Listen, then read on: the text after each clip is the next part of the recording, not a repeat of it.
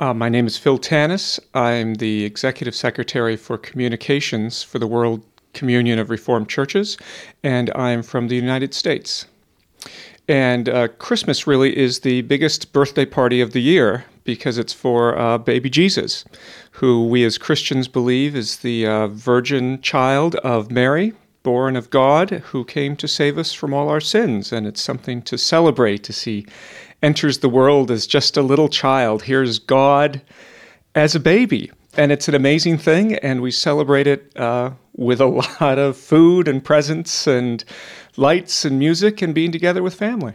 Well, I've got two kids, and it's just so much fun to come down to the Weihnachtsmarkt um, because the, they're so excited because they know Christmas is coming, and part of Christmas is them getting gifts and presents.